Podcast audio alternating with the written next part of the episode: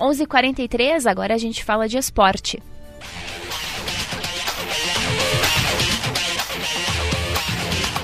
Hora dos destaques do Paixão Caju e quem traz as informações é o Rodolfo Grande. Bom dia, Rodolfo. Muito bom dia, Juliana. Bom dia aos ouvintes que acompanham a gente nesse chamada geral.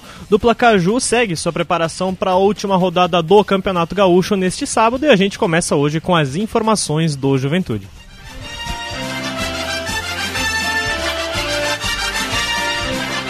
E o Rafael Rinaldi chega com as informações do time Alviverde. As tratativas entre Pintado e Juventude seguem nesta quarta-feira. Ontem, o treinador admitiu que não houve novidades na negociação, mas existe sim a expectativa do acerto.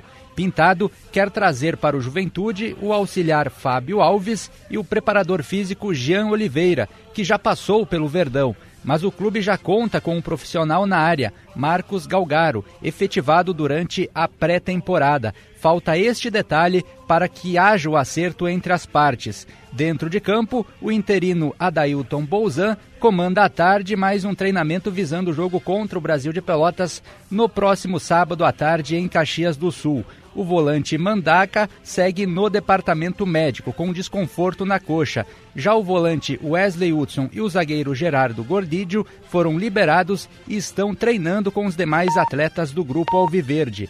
Pela Copa do Brasil Sub-17, o Verdão decepcionou e foi eliminado na estreia em casa para o Gramadense ao perder o jogo pelo placar de 3 a 1. Tá, então, Rafael Rinaldi com as informações do Juventude. Agora, mudando de lado, vamos ao Caxias.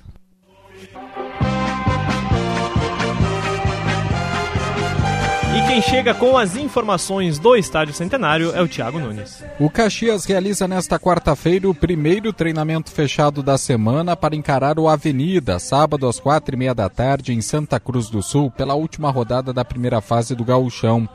Os atacantes Gia Dias e Wesley Pomba ficam de fora pelo terceiro cartão amarelo, assim como o técnico Thiago Carvalho. O Grená também tem seis jogadores pendurados para a última rodada: o lateral Marcelo, o volante Vini Guedes, o meia Diego Rosa e os atacantes Heron, Bustamante e Ronald. Isso pode influenciar na escalação Grená. Caso algum leve o terceiro cartão amarelo, ficará de fora da primeira partida da semifinal do Gauchão, caso Caxias confirme a sua classificação. E na última segunda-feira, o TJD realizou o julgamento da confusão no clássico Caju, realizado no Estádio Centenário na nona rodada, que terminou em 2 a 2. Os jogadores Diego Rosa, Marlon e Pedro Cuiabá do Caxias pegaram um jogo de suspensão já cumprido. Da mesma forma, G. Irmer, do Juventude. O preparador físico Thiago Setolin do Caxias recebeu uma advertência. Já Marcos Calgaro do Juventude recebeu uma partida de suspensão já cumprida e multa de 100 reais. O vice de futebol Grená, Paulo César Santos, que invadiu o gramado, recebeu uma pena de advertência. Os clubes também foram absolvidos das invasões de campo no Clássico Caju.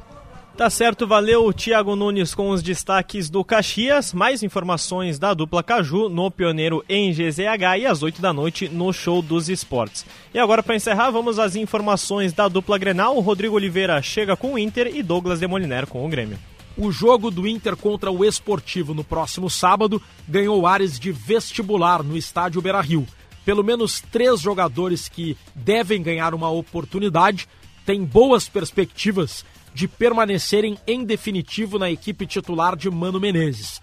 Um deles é Luiz Adriano, que vai jogar na vaga de Pedro Henrique, suspenso. O goleiro John deve ganhar uma oportunidade, já que Kehler ainda se recupera de um trauma na região da boca. E também Vitão e Baralhas, que sofreram pancadas no Grenal e serão reavaliados.